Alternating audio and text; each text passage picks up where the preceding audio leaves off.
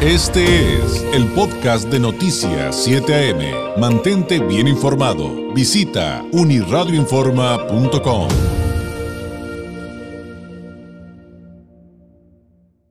La línea telefónica, le agradezco enormemente, nos tome la llamada el presidente estatal del PRI en Baja California, el maestro Carlos Jiménez Ruiz. Carlos, ¿cómo estás? Buenos días. Buenos días, David. Como siempre, muy agradecido por permitirnos comunicarnos con el amplio auditorio de Uniradio para nosotros es muy importante eh, comunicarnos con ustedes a la hora, David.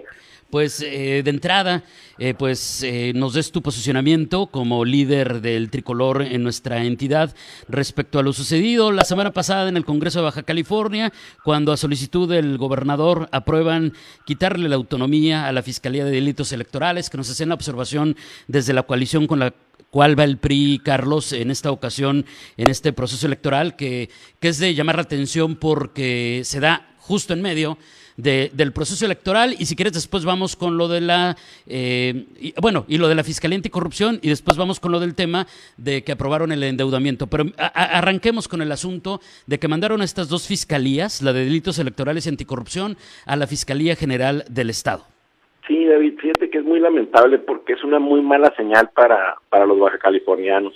Estamos inmersos en un proceso electoral donde debería de imperar primeramente la certeza, la certidumbre, la imparcialidad, dejar pues que las partes que están contendiendo a ocupar los cargos de elección eh, popular, eh, la gobernatura, las alcaldías, las diputaciones locales, diputaciones federales, eh, compitan en un terreno parejo, un piso parejo que garantice que eh, las condiciones son de igualdad y que cada quien con sus propuestas, eh, eh, partiendo de su perfil, este, puedan convencer al electorado. Pero ellos, ellos y nosotros, los partidos, también descansamos, como lo dijimos desde un principio, en que confiamos mucho en que va a haber una, competencia de, de iguales. Sin embargo, hoy por hoy, estas acciones lo que nos dicen es lo contrario. El gobernador, desde su llegada al gobierno del Estado, ha estado más inmerso eh, y ocupado y preocupado en el tema de la sucesión y no en gobernar. Eh, el, hecho de, de, tener ahora muchas muchas acciones que no que prometen en gobierno, en campaña, pero no llevarlas a cabo en gobierno, pues ha dejado mucho que desear y vemos la mano inmersa del gobernador en el proceso electoral. Eh, creo que es violatorio de la Constitución, David. Nosotros estamos pensando muy seriamente en interponer una acción de inconstitucionalidad porque esa media campaña, cuando se realiza este movimiento y ese material electoral, y se supone que iniciados los procesos electorales no debe de haber ningún movimiento ni cambio que, que, tenga injerencia en el proceso. Entonces, por esa razón, nosotros esta señal que, que se llevó a cabo la semana pasada con esta reforma de quitarle la autonomía al fiscal eh, electoral en Baja California, pues deja mucho que desear porque nos comienza comenzamos a, a poner signos de interrogación o signos de alarma de la intromisión del gobierno. ¿Cuál es la señal, la interpretación que tenemos? Bueno, pues que, que le quita esta autonomía, se la pasa al fiscal general, como siempre había estado, para que éste disponga y, ordene no a sus a sus eh, a sus incondicionales qué pueden hacer o no en materia electoral es decir si llega a haber alguna irregularidad pues estará juzgando el fiscal que es muy cercano al gobernador todos sabemos que el fiscal general del estado es una persona incondicional del señor gobernador y entonces pues genera desconfianza, David, definitivamente. Y aunque me imagino que va mucho en el mismo sentido que ya nos explicaste, Carlos, pues también está el asunto de la Fiscalía Anticorrupción en un año en el que pues no vimos grandes avances de todos modos, pero pues nos decían algunos expertos en este tema, pues ahora menos, ¿no? Fíjate que David, eh, yo creo que tanto en un caso como en el otro fue un total fracaso el que tuvo el gobernador en ambas eh, eh, fiscalías anticorrupción y ahora este, en materia electoral. La primera, la de anticorrupción, eh, no, nunca terminó de instalarse. Primero había nombrado a la licenciada Olga, eh, Olga Ojeda, eh, que después renunció porque no tenía oficina, no tenía personal, no tenía presupuesto. Es decir, nunca funcionó una fiscalía anticorrupción que debería estar ahora funcionando para primero aclarar de entrada el tema de los moches.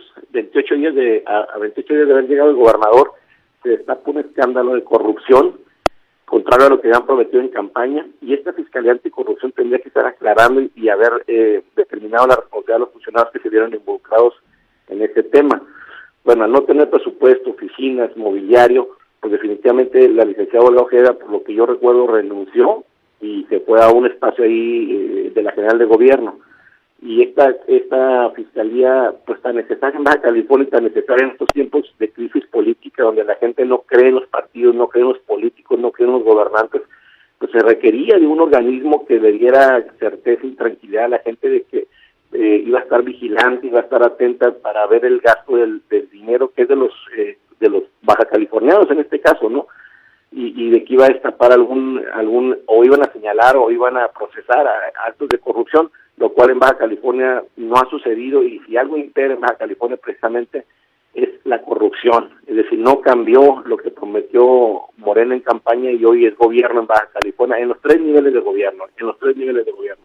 Hoy vemos las licitaciones que no existen, vemos los contratos de, de asignación que se en forma directa, en el tema federal eh, los mandan desde México, las empresas aquí constructoras no pueden competir en lo poquito que se ha hecho, porque finalmente pues yo te preguntaría, David, dime una obra significativa del señor gobernador a nivel estatal en estos dos años. No la hay y en los municipios pues no tienen dinero. Entonces, eh, lo poco que eh, administran eh, deja mucho que desear y creo que esta Fiscalía Anticorrupción hubiera, hubiera sido de mucha utilidad en Baja California, hubiera cambiado el panorama y la percepción de que estos gobiernos iban a hacer las cosas diferentes.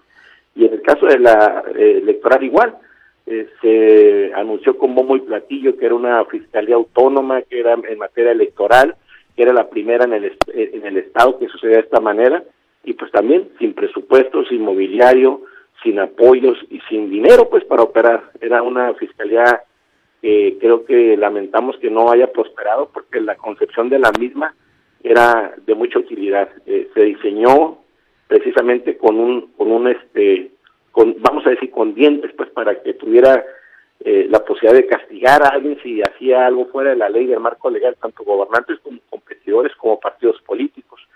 Y al no darse esto y quitarle la autonomía, de plano se desmorona una, una figura que no sirve para nada, ¿no?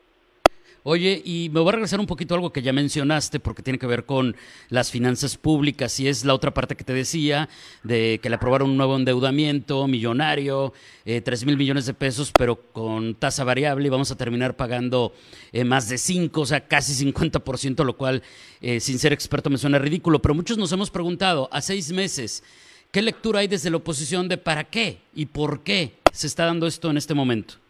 Sí, mira, e-, es la tercera vez que el gobernador en sus dos años hace tratamientos de refinanciamiento de deuda. Y hoy por la última fue pedir una solicitud eh, de 300 millones, eh, de 3 mil millones de pesos, lo cual es una cantidad exorbitante, o sea, 3 mil millones de pesos que no sabemos para qué los quieren a cuatro o cinco meses de terminar su gestión. Eh, no queremos pensar que puede ser el, año de Hidalgo porque pues es una mala señal, o sea, endeudar al, al gobierno del Estado a 20 años donde terminarán pagando los nietos de los bajacalifornianos, eh, de los tijuanenses, me parece sumamente irresponsable. Y sobre todo, pues, que no hay, eh, David, un, dictamen que determine para qué quiere esos 3 mil millones de pesos.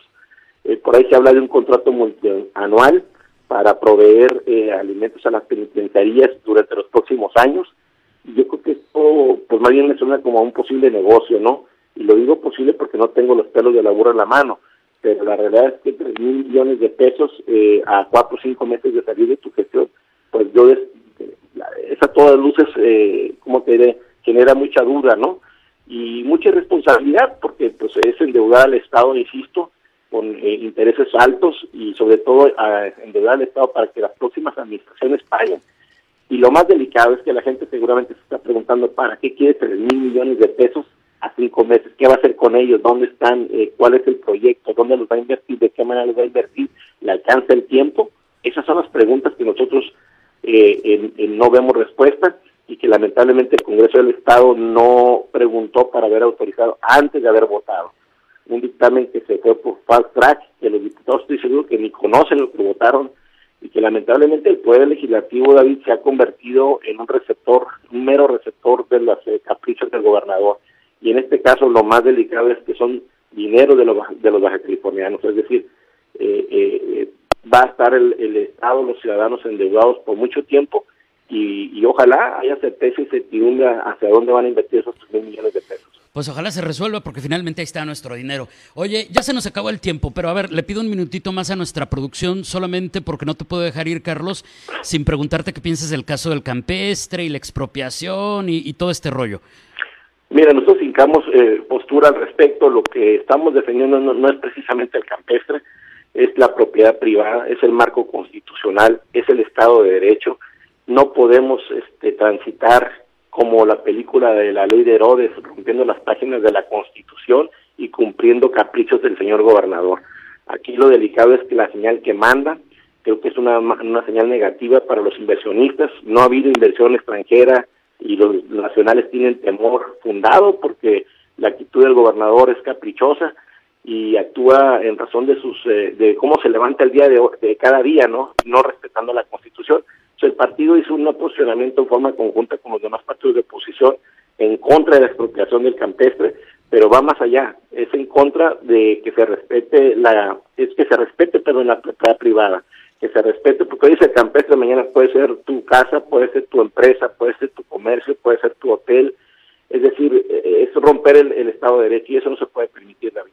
Carlos, te agradezco enormemente. Si nos los permite, seguiremos en contacto, que todavía habrá muchos temas que platicar los próximos días. Muy buenos días. Buenos días, David. Como siempre, a la orden. Saludos. Gracias. Es el maestro Carlos Jiménez Ruiz, presidente estatal del PRI en Baja California. Este fue el podcast de Noticias 7am. Mantente bien informado. Visita unirradioinforma.com.